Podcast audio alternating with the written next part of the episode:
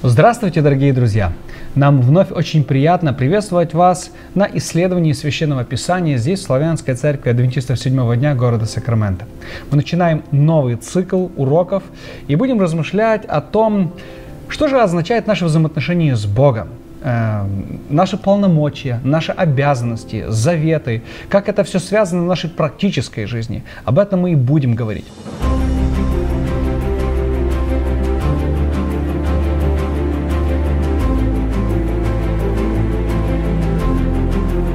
Прежде чем мы перейдем к исследованию нашего урока, хочу еще раз поздравить всех вас с наступившим Новым Годом. Хочу пожелать вам мира, спокойствия, благополучия, здоровья.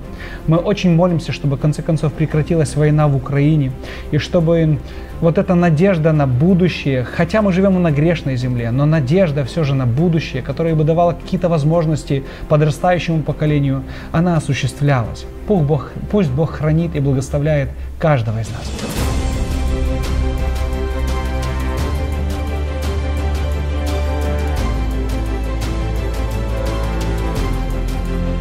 Господь и Бог наш, мы благодарим Тебя за эту возможность но прикоснуться к Святому Письму, Господи.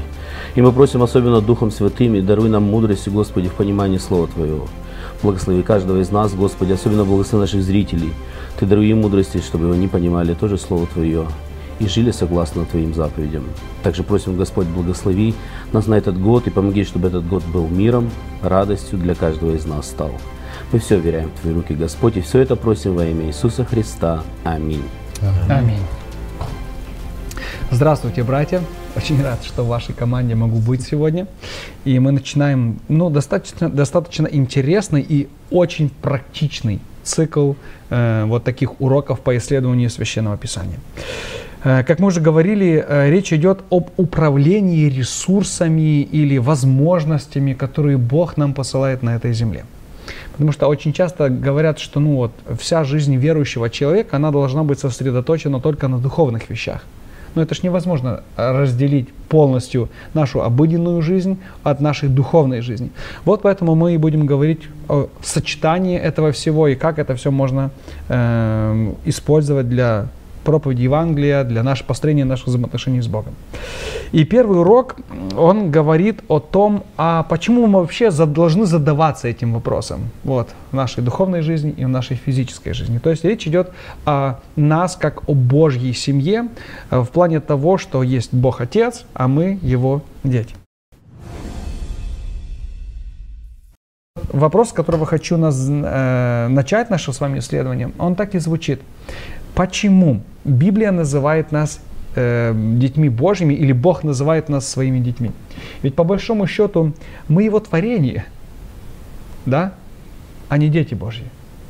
Более того, ну, Бог создал не только нас, Бог создал животный мир, растительный мир. Но почему-то к человеку он относится именно таким образом, да, как к сыну своему. Господь своим э, особым образом создал человека, как мы читаем в первых главах Бытия, э, не так, как животных, конечно же, и он вдохнул дыхание жизни особенно. И вот это соединение Бога с человеком действительно именно проявляется в том, что Бог нас считает своими детьми, не просто творением. И мы хотя бы его есть творение, мы относимся к нему как к Творцу, но наши взаимоотношения, они на совсем другом уровне, как отца с детьми. Угу. И в этом э, вообще вся Библия об этом говорит от самого начала до самого конца. Бог не просто нас сотворил, э, Он своими руками сделал, как Адама, да, но Он еще имеет право на нас, потому что Он нас и искупил. Да, Он отдал Сына Своего именно ради нас. Поэтому что еще может быть роднее и ближе, да, когда Он как э, творение нас сотворил, а потом еще и выкупил нас. Угу. Да, мы, мы дважды Его дети, я бы так сказал. И мне кажется, что а, только в таких родственных семейных отношениях может полностью открыться любовь, и любовь Божья, и любовь нас, как детей, к нашему Небесному Отцу, только в таких тесных семейных отношениях. Если есть какая-то иерархия, или кто-то главный, кто-то меньше, то это сложнее. А когда отношения как в семье, а, отец, сын, еще говорят, что у Бога нет внуков, а мы все его дети. И помните, когда Иисус говорил, что а, как нужно молиться. Молитесь, Отче наш. Он мой Отец, и Он ваш Отец. Но, э, э, братья, я вот хочу посмотреть на этот вопрос с точки зрения человека, который вообще впервые взял Библию в руки и вот читает, ну, ну, к примеру, да, текст 1 Иоанна 3.1. «Смотрите, какую любовь дал нам Отец, чтобы мы назывались и были детьми Его». Но просто, когда мы читаем историю, например, Моисей общается на горе с Богом. Просто посмотрите, какие это неравные, вот только что Сергей говорил о равенстве, а я хочу сделать акцент, какие это неравные два, я даже боюсь это слово использовать, существа, но давайте так, пускай я, так и будет, да, какие неравные, вот какой великий, грозный, с молнии сверкают, огонь полыхает, и вот Моисей, и Вот как здесь ему э, относиться к Богу, как к Отцу, вот как, да, как мы здесь на земле. Ведь мы подразумеваем, что если это мой отец, то э, ну, мы где-то там, ну да, он старше, я моложе, но мы одинаковые, мы на, на одном уровне можем общаться. Как это может быть с Богом? Ну, вначале так не было. Это самое главное, потому что в оригинале, когда создал Господь Адама и Еву, их взаимоотношения, они были совсем на другом уровне. Это действительно были на уровне семейного такого очага.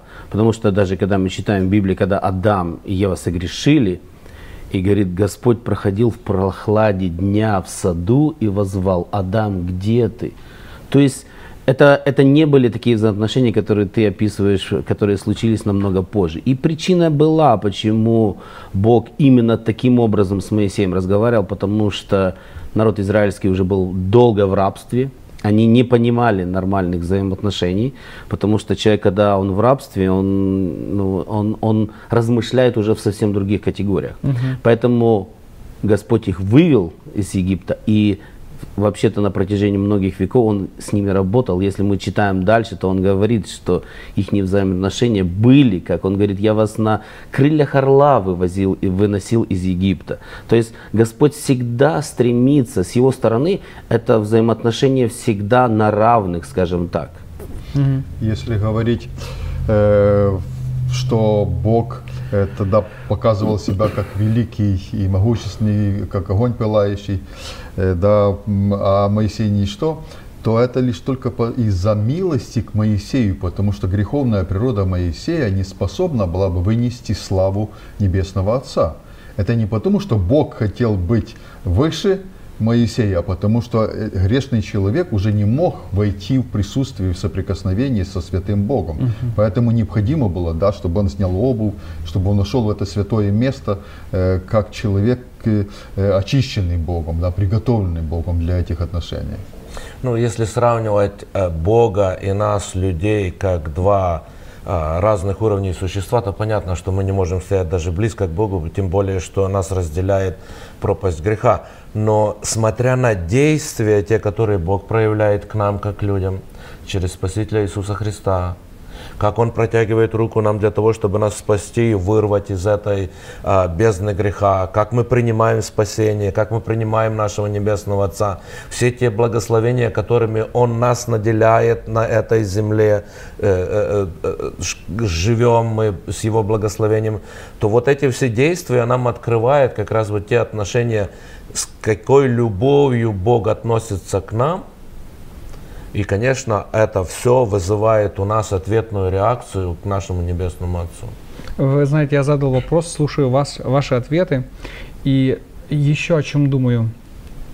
Наверное, самым ярким представлением отношения Бога к человеку уже после греха. Потому что Вася очень четко подчеркнул, что до грехопадения отношения были другими. Не было вот этого... Лицом к лицу. Да, этого, этой дистанции и каких-то вот средств, через которые Бог обращался к людям. Но, наверное, самая яркая иллюстрация все же отношения Бога к человеку – это Иисус Христос. Да. Ведь это тот же Бог, который был на горе Синай. И вот он приходит в облике человека, чтобы как раз быть похожим на него, чтобы не было вот этого барьера, чтобы он мог напрямую узнать, каков Бог и чего он хочет от этих взаимоотношений. Ну вот тут именно вспомним историю, когда ученики говорят, ну покажи нам отца. А что он говорит? Вы Видевший- видели меня, вы видели Отца. Почему? Потому что, к сожалению, у людей уже на протяжении многих веков сложилось ложное впечатление о Боге, о взаимоотношении. Они его воспринимали как жестокого Бога, который наказывает за каждое преступление, который только смотрит, где ты нарушил, чтобы тебя наказать. А Иисус Христос пришел, говорит, вы видели меня, вы видели, что я делал, вы видели, сколько я исцелял, сколько я накормил. Бог тот же самый. Мне нравится одно высказывание, а, иллюстрация, вернее, что самое низкое место, куда Бог может спуститься к человеку, это Голгофа. И самое высокое место, куда человек может подняться к Небесному Отцу, это та же Голгофа. Вот это место встречи. Спасибо большое. Ну, у меня есть еще один э, вопрос, вот именно в этой части наших с вами размышлений. Что сегодня должно означать для человека, для христианина осознание того, что он дитя Божье? Есть преимущества, есть какие-то обязанности в этом всем. Вот что означает быть детем Божьим на сегодняшний день? глубоко размышляя, если об этом вопросе, это решает его вечную участь. Потому что приходить просто в церковь и не понимать, что ты есть Дитё Божие, оно тебя приведет полностью к легализму, к законничеству и исполнению просто, знаете, списка, который Бог дал. Господь желает взаимоотношений. Поэтому вот эти взаимоотношения, которые Господь готов с каждым человеком вести, они именно возрождаются на том, в тот момент, когда человек осознает, да я же дитё Божье. Как помните, как тот э, блудный сын, он, он, он вспомнил, написано, он вспомнил, что у него есть отец, понимаете? И вот этот момент стал моментом разворота его, и он вернулся в дом отца своего. Неважно, как отец, он говорит, неважно, что я там буду кушать, главное, чтобы я возле, был возле отца. То же самое становится и с верующим. Его жизнь полностью изменяется, его взаимоотношения. И тогда он может быть и честным управителем того, что Господь дал. Он может быть хорошим евангелистом. Он может быть прекрасным человеком, добрым человеком, который будет помогать и делать очень много чего для спасения других людей. Быть сыном царя – это, конечно, большое преимущество, но это и большая ответственность. Я помню рассказ э, во времена работ- работорговли, э, попал э, ну, на продажу один раб, и он вел себя совершенно по-другому. Он отличался от всех других, которые были. Да, из Африки везли. И они не, не могли понять, что происходит с ним. Он, он совершенно ведет себя другим образом. И только потом кто-то сказал, это сын царя. Того местного, да? Но он ведет себя совершенно другому, по-другому. Он, э- и это не, не только потому, что он чувствует ответственность, а просто он и не может по-другому. Он так научен. привык, он так научен. Это способ его жизни, это эм, ну, его мера жизни, да? это его привычки, которые, воспи, которые воспитаны. Вот так и, так и мы, если мы дети Божьи, то мы вырастаем в другой атмосфере, в атмосфере любви Бога. И мы, э, мы должны унаследовать другие привычки, другие отношения, другие, э, другие взаимоотношения с людьми. Люди будут, окружающие будут видеть в нас, что мы другие. Но, братья, э, так как у нас уроки очень практические, то я бы хотел, чтобы они были крайне практические. Другие это какие? Вот чем буквально сегодня должен отличаться христианин в своей жизни, если он осознает, что он дитя Божье? Это своим отношением э, к окружающим людям. Загибаю пальцы. Да. Что это означает? Какое должно быть это окружение? Ну, честность, Честность, да, верность. верность. Это э, человек, который отвечает своим словам. Да, если он дал обещание, значит он исполнит. Это быть э, верным, э, э, в, скажем, в финансовых вопросах с людьми. Да, Мгм. это, это касается всей жизни. Ну и осознание того, что если я дитя Божье, почему дитя Божье? Потому что я создан им и искуплен им. И рядом тот, который мы говорим, другие, они что же дети Божьи, только они этого еще не осознали. И в какой-то мере я несу ответственность за моих братьев и сестер для того, чтобы открыть им любовь Отца и привести их обратно в дом. Да, ве- Вера в Бога и взаимоотношения с Богом, они не остаются только в плоскости, плоскости духовной.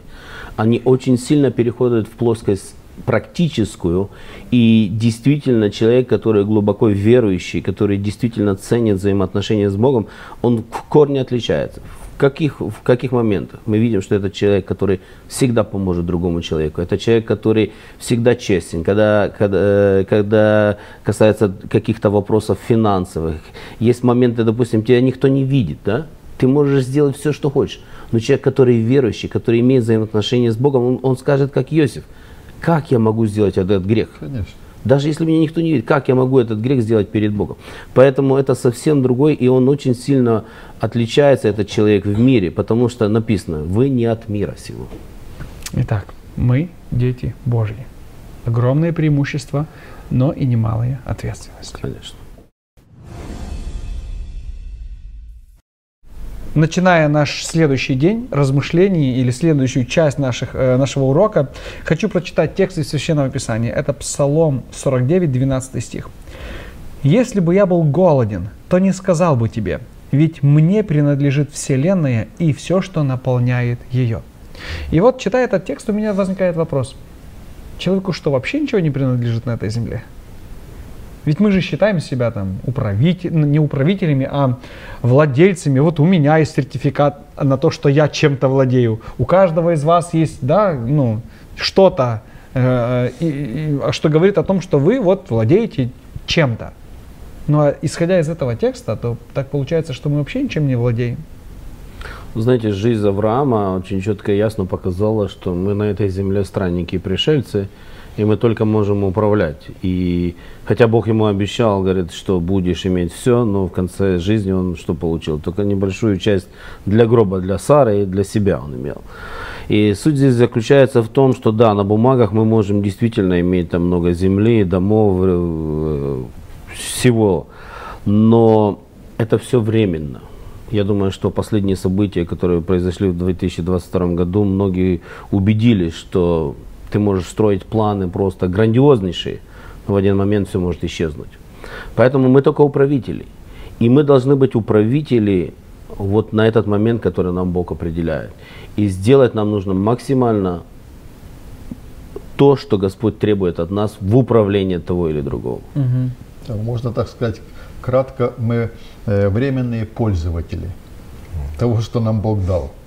Да, мы просто используем то, что Бог дарит нам, да, из своей щедрой руки. И пользуемся им, и главное мудро распорядиться вот тем, что, что Бог дал, дал. Да, использовать его для созидания, для созидания Царствия Божия, для созидания э, этой земли и, скажем, окружающих. Мне кажется, что если человек осознает, что он управитель, а не властелин, как здесь слово такое использует, да, по отношению особенно власть, как мы говорим, власть имеющих людей, то это как-то совсем по-другому должно строить его жизнь, его отношение ко всему. Ну, так или иначе, все равно мы должны работать и зарабатывать. Нам нужно кормить семью, нам нужно где-то жить, нам нужно что-то одевать, нам нужно что-то есть. То есть мы работаем. И понятно, что мы э, э, считаем это мы заработали. Но если человек действительно христианин, и он понимает, что это все благословение Божье, и то же самое здоровье. И я верю, что каждый из нас имеет опыт с Богом, когда вот бывают все эти катаклизмы э, в экономике, и ты видишь, что у тебя завтра уже нету работы, что ты делаешь? Ты обращаешься к своему небесному Отцу, говоришь, Господи, мне завтра нечем платить билы, дай мне, пожалуйста, работу. И я вам скажу честно, я видел не один раз, мне сразу идут звонки, и сразу есть работа, и слава Богу, Бог благословляет. Но я должен понимать, что даже то, что у меня на счету, мой дом и машины, которые у меня есть, это временно, потому что Нагим пришел в этот мир, и еще никто не ушел отсюда, чтобы что-то забрать с собой. Я буквально на прошлой неделе смотрел об одном богатом человеке, то ли э, с какой-то африканской страны. Он э, уже лежит похоронен и пастовый, да, э, и э, весь в золоте, бриллианты машины украшены, дворцы его, там кровать эта золотая и многое другое. И моя жена говорит, и сколько он с собой взял? Закопали-то, может, и немало с ним, Но Ну может, да, ли он, ну, может ли он этим Может воспользоваться? Да, там? воспользоваться им. Да, я тоже согласен с вами, братья, что если человек осознает, что я всего лишь управляющий, а не властелин, то было бы тогда рабовладельчество, если бы человек а, осознавал, что он всего лишь управляющий, а не властелин, да, что это все не его. И тут есть еще одна такая деталь. Если это не мое, а мне дали это попользов- этим попользоваться, то это означает, что однажды меня спросят, э, а как я этим пользовался? Или скажут, слушай, ну попользовался, теперь верни. И что я верну? Я так думаю, что здесь очень актуальна вот эта притча, которую Христос рассказал о талантах. Да. Помните, да? Да. Что Бог дает им таланты для управления, и Он ожидает, что мы так будем распоряжаться теми возможностями, которые у нас есть, что мы приумножим. Дал нам возможность ходить в школу, получить образование, значит, я должен сделать по максимуму для того, чтобы это образование умножить как только можно. Кому-то Бог дал какие-то другие ресурсы, кому-то доброе здоровье, кому-то понимание в бизнесе. Это надо приумножать, потому что однажды Бог спросит, слушай, ну а что ты сделал с тем, что я тебе дал? Но Бог не просто э, потребует отчета ради отчета. Это говорится, говорится о том доверии, которое устанавливается между Богом и человеком. Насколько мы верны вот в том доверии, Бог нам доверил часть, и что мы с ней делаем. Да? Как, относимся ли мы к, к этой части как к Божьему? И действительно умножаем его, э, увеличиваем это Божье Царство, да? или мы э, закапываем его. Да, и потом мы дадим отчет. Знаете, что мне нравится? Я опять возвращаюсь к этой притче. Ведь она очень тесно связана и с вечностью. Ведь что было сказано тому, который а, получил один талант и не приумножил его? Бросьте его в тьму, Ну, внешнюю, да. Да, внешнюю. То есть это говорит о том, что он не будет спасен. Ну почему? То есть Богу не нужны на небе люди, которые ничего не делают, не ценят тем, что он ему, ну, что Ну, ему там дано. есть ключевой момент, где он говорит, я знал, что ты с таким характером, что жнешь нигде сел. То есть у него было неправильное понимание своего господина, то есть он не знал его характер. И это сыграло вот эту очень э, огромную э, судьбу его, что он не понимал характер Божий. И действительно в этом решилась его судьба, поэтому он побоялся потратить. Другие рискнули, ведь они могли же прогореть, это же очень часто бывает в бизнесе. Но они рискнули, потому что они знали, неважно, и даже если я э, потеряю все деньги, то хозяин мой увидит, что я что-то делал, что я Старался. старался. А тот побоялся, потому что он понимал, что он будет наказан, и поэтому он пошел, закопал и думает, вот там надежно. То есть мы можем сделать такой небольшой итог этой части. Мы не являемся владельцами ни времени, ни здоровья, ни финансовых каких-то ценностей. Это все дано нам на краткое время. Наша задача использовать это как можно лучшим образом, ценить тем, что Бог нам подарил, и использовать это для блага людей, которые нас окружают. Ну, об этом мы поговорим чуть позже. Мы дальше продолжаем говорить о ценностях, о материальном благополучии, о каких-то возможностях. И я бы хотел, чтобы мы вместе с вами прочитали текст. Это Евангелие от Матфея, 6 глава, 33 стих. Ищите же прежде Царствие Божие и правда Его, и это все приложится вам. Э, Чуть мы коснулись этого вопроса в предыдущей части, но я бы хотел, чтобы мы углубились в него. Когда Христос говорит «ищите же прежде Царствие Божьего», означает ли это, что э, человек не должен заниматься вообще никаким накоплением? Ведь согласитесь, да, тут собирают э, для потомков, да, дом строю так, чтобы на века, чтобы дети жили, внуки жили, правнуки жили, ну и тоже там бизнес строю, чтобы передать следующему поколению.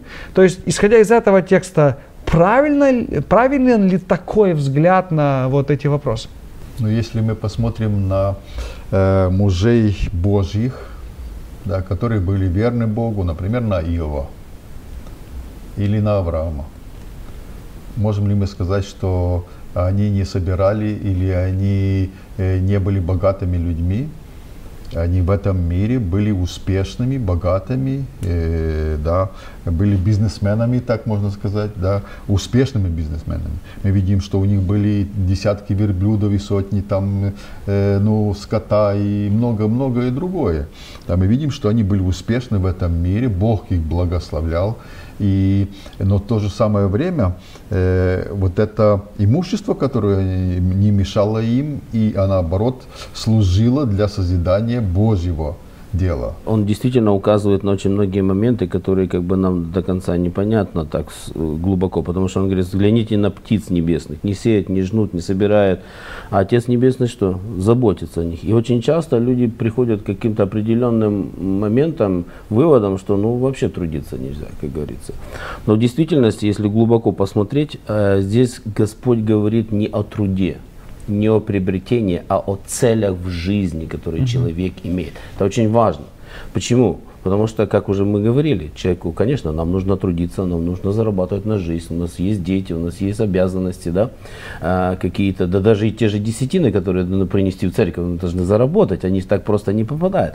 Но здесь говорится о целях, он говорит, не будьте как язычники, потому что у язычников совсем другие цели. И в действительности, если вы встретите человека, который вообще никакого отношения не имеет ни к церкви, ни с Богом не имеет за отношения, вы посмотрите, что его цели, они просто в корне отличаются от ваших.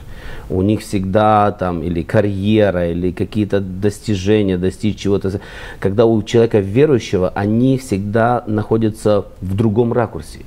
Допустим, для нас Бог церковь, семья, это все стоит на первом месте. А все остальное, да, если Господь позволит, мы пойдем учиться. Если будет открыта дверь, мы пойдем. То есть это говорит о целях в жизни, которые совсем отличаются от языческих целей. И что интересно, что Господь в таком случае благословляет, когда видит, что человек верен ему в малом, если ему откры... Бог открывает ему двери, он идет и служит верно, использует все то, что Бог ему дает для благородных целей, для работы Божьей, духовных, то Бог благословляет.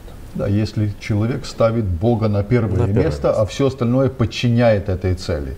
Угу. Да, если Царство Божие, как здесь сказано, ищите прежде на первом месте у нас, да, а все остальное подчиняет, то тогда Господь благословляет, потому что угу. это созидает Божье Царство. Мне кажется, тут стоит вспомнить историю о том богатом юноше. Когда он пришел ко Христу и спросил, что мне делать, чтобы получить жизнь вечную, Христос не укорил ему, ну, друг мой, проблема в том, что ты богат, что ты много насобирал. Проблема была в том, что он не готов был с этим расстаться. То есть приоритеты были поставлены таким образом, что для него вот это имущество имело большую роль или большее значение, чем его взаимоотношения с Богом. Наверное, на этом Христос делает акцент. Здесь интересна такая иллюстрация, здесь как бы пирамида. Вы знаете, что любят рисовать пирамиды питания там всего да, остального. Да. Это то же самое. Если основание есть Господь, то есть Царствие Божие, то все остальное, оно выстраивается настолько ровненько, настолько красиво в твоей жизни, что ты иногда удивляешься, думаешь, а как так получилось?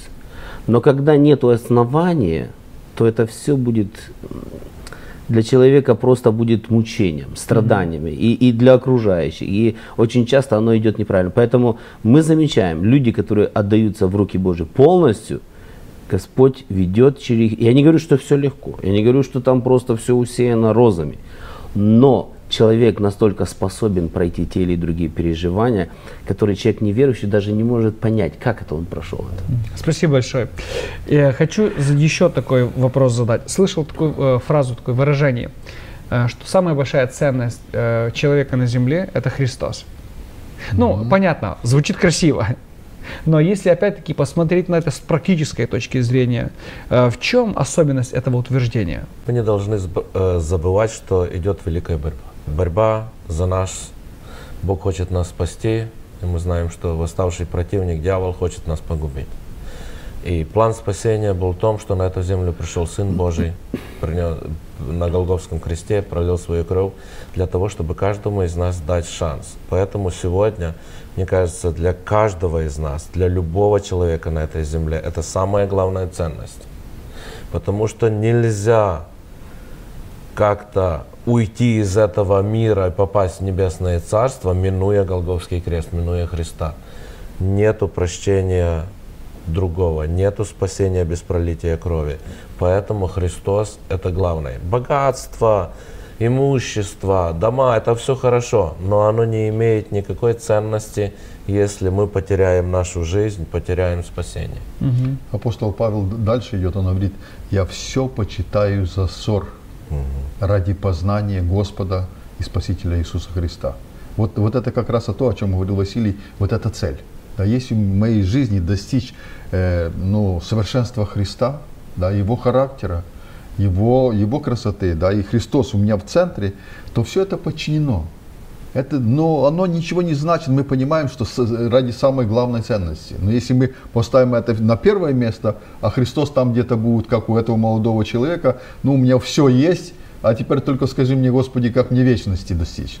Да, у меня все есть, я все, все имею, да. Ну, тогда вот мы теряем все, если Христа нет в самом центре нашей жизни.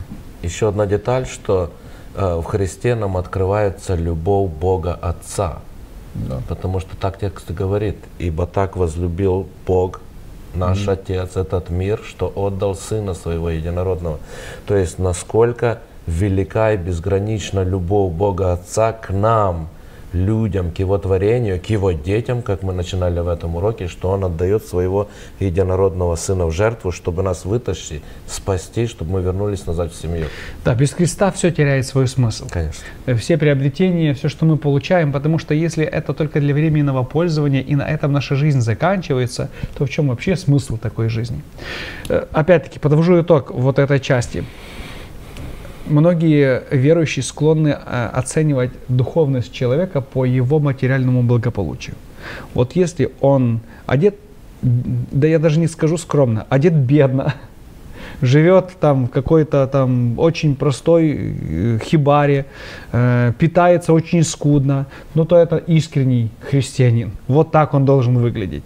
А если человек едет на, ездит на хорошей машине, живет в хорошем доме, ну то это уже, наверное, какой-то материалист. Значит, у него духовные ценности не на первом месте. Но сегодня, размышляя над этим всем, мы видим, что нет, нельзя так оценивать. Человек может быть успешным, может быть богатым, может жить благополучно. И перед всем этим может иметь доброе сердце, щедрые руки, искренние отношения с Богом. Поэтому Бог, наверное, дает каждому столько, сколько человек может э, использовать, чтобы не возгордиться и не потерять свои отношения с Богом. Бог дает ровно столько, скольким ты можешь управлять. Да. Аминь. Мы уже поняли из наших сегодняшних исследований и размышлений, что все, что наполняет нашу жизнь, это дар от Бога. Мы, Он владелец, мы управляющие. Мы видим, что Бог настолько сильно любит человека и так много ему дал, что даже себя, по сути, отдал для того, чтобы у человека были все возможности, в том числе и возможность на спасение. И вот тут на- назревает такой вопрос.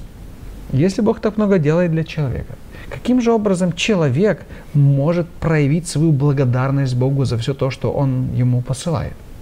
наверное, быть верным Ему. Это в первую очередь.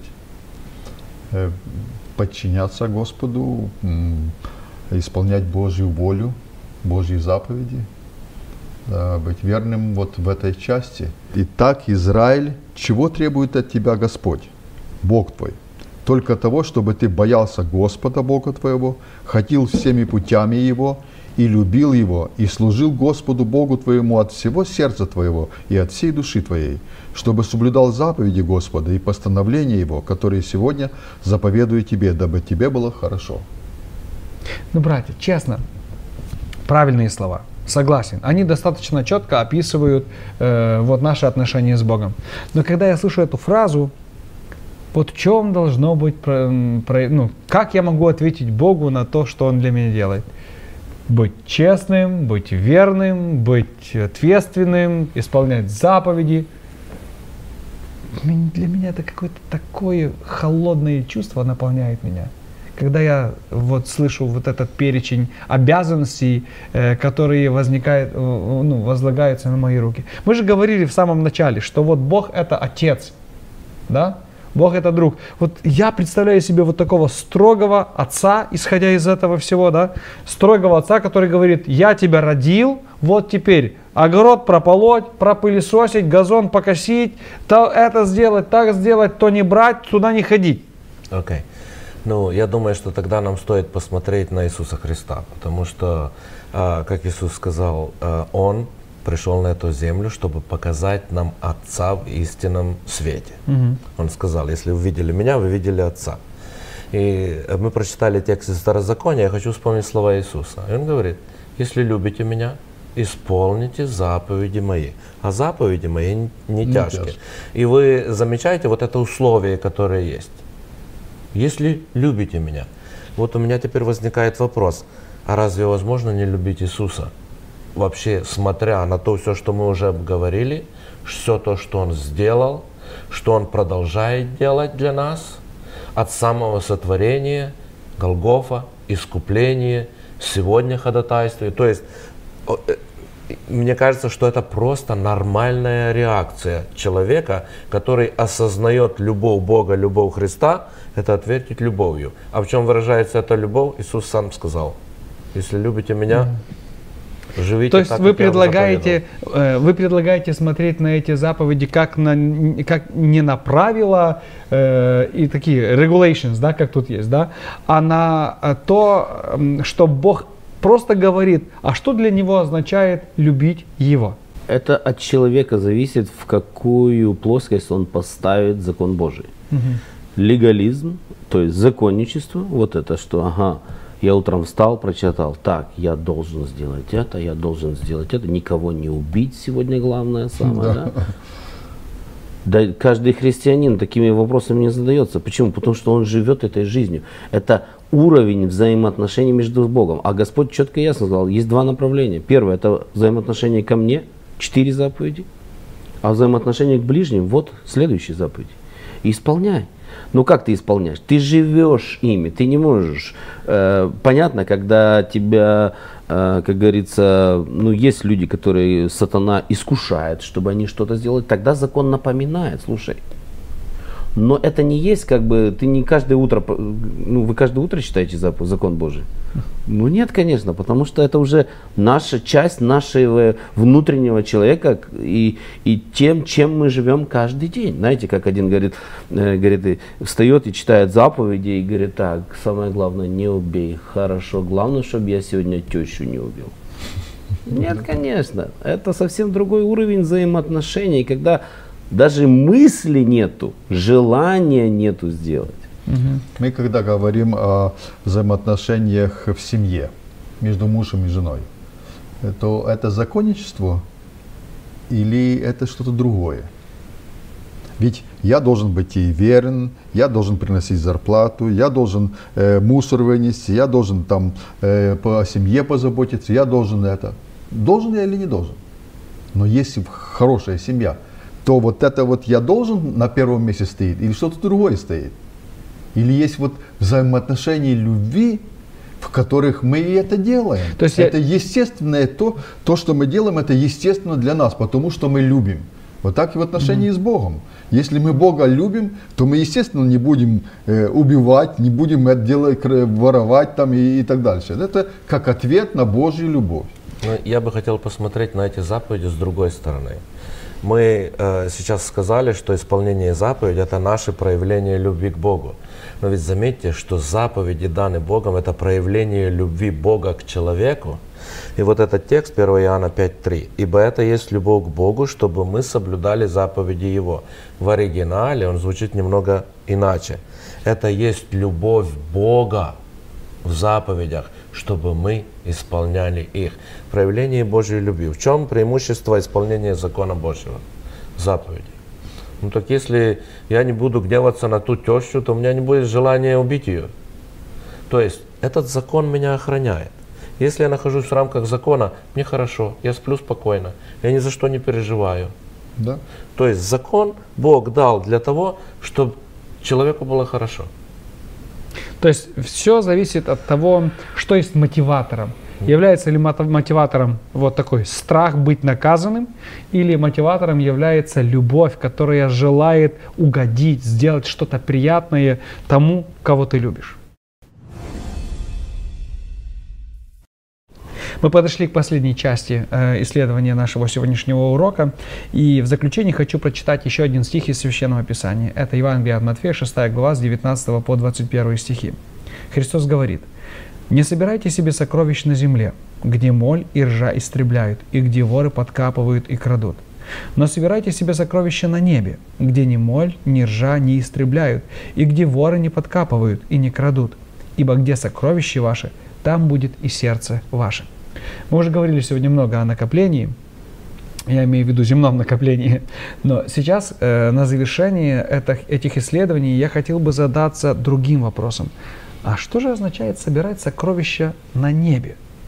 Каким, как это практически должно проявляться в нашей с вами жизни? Это непростой вопрос, потому что если бы это было так легко, как пойти в банк и положить чек, то это было бы легко. Но я лично вижу этот вопрос э, в совсем другом ракурсе. Э, конечно же, это и касается и финансовых вопросов, но я вижу, когда Господь говорит эм, в Евангелии от Матфея, где Он говорит, а ты накормил меня, а ты в тюрьму пришел ко мне, а ты это сделал, а все сразу, а где мы тебя не видели? В этом и проблема, что именно этим мы как бы ну, сложно сказать, очки зарабатываем. Это неправильно, ну ведь наша человеческая натура хочет это. Нет, это просто уровень взаимоотношений настолько, что ты настолько любишь людей, что ты готов идти. Ведь ты не, ты не можешь жертвовать собой, когда ты не любишь человека. Если вы не любите людей, ну, ну, ну вы, вы, вы еле оторвете от себя 5 долларов, скажем так, да. Но если ты любишь человека, да, ты готов, у тебя нет проблем, сколько дать.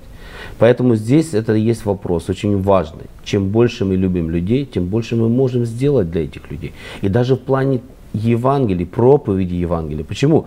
Если мы людей любим, да мы хотим их спасения, да мы сделаем все, чтобы проповедовать им. Понимаете? И вот в этом Господь видит, что мы собираем сокровища себе на небесах. Потому что только эти вещи учитываются. Да, служение другим – это и есть служение Богу, и это и есть собирание сокровищ э, на небе. Это то, что мы вкладываем э, в небесные сокровищницы, то, что обязательно старицей обернется для нас, потому что это, это будет урожаем Божьим, который вернется и для, и для нас. Да. Не поспоришь, что деньги имеют свою цену. Мы работаем, время, деньги говорим, зарабатываем. Но когда человек живет по принципам Божьим, эти деньги превращаются в благословение для, для не только для себя, но и для других. А когда человек собирает только для себя, то другие могут только страдать от этих а, а, от, от этого. То есть вот и вся разница. Поэтому если мы, наше сердце открыто, делимся благословениями Божьими, то Бог считает вот это как собирание Сокровищ на небе. Сокровищ на небе. Ну и больше того, если мы э, привязаны к этому земному сокровищу, то, как Господь сказал, где сокровище ваше, там и сердце ваше. Угу. Да, мы, мы себе строим свое царство там. Да. Если сердце наше привязано к материальному, то мы будем строить это материальное, и мы с этим материальным останемся здесь на земле. Или мы будем строить, э, наше сердце будет привязано к божественному, духовному, да, и мы будем строить небесное царство, то тогда и мы будем близко к Господу. Спасибо большое, братья, за эти мысли порою чувствуешь себя не очень комфортно, когда об этом всем говоришь. Потому что, как бы то ни было, но человек по природе своей, греховной природе, так скажу, он эгоист, и он больше направлен на себя, чем на других людей. Мы даже, когда выбираем себе спутника жизни, мы задаемся вопросом, а подходит ли она мне? Или подходит ли он мне? То есть я не задаюсь вопросом, а подхожу ли я ей? Смогу ли я сделать ее счастливой? Я задаюсь вопросом, а буду ли я с ней счастлив? Будет ли мне с ней хорошо. То есть это говорит о том, как мне просто... Мы даже детей заводим. По какой причине? А заведу-ка я себе а, а заведем-ка мы ребенка, чтобы нам было веселее жить, для нашей радости, удовольствия какого-то и так далее.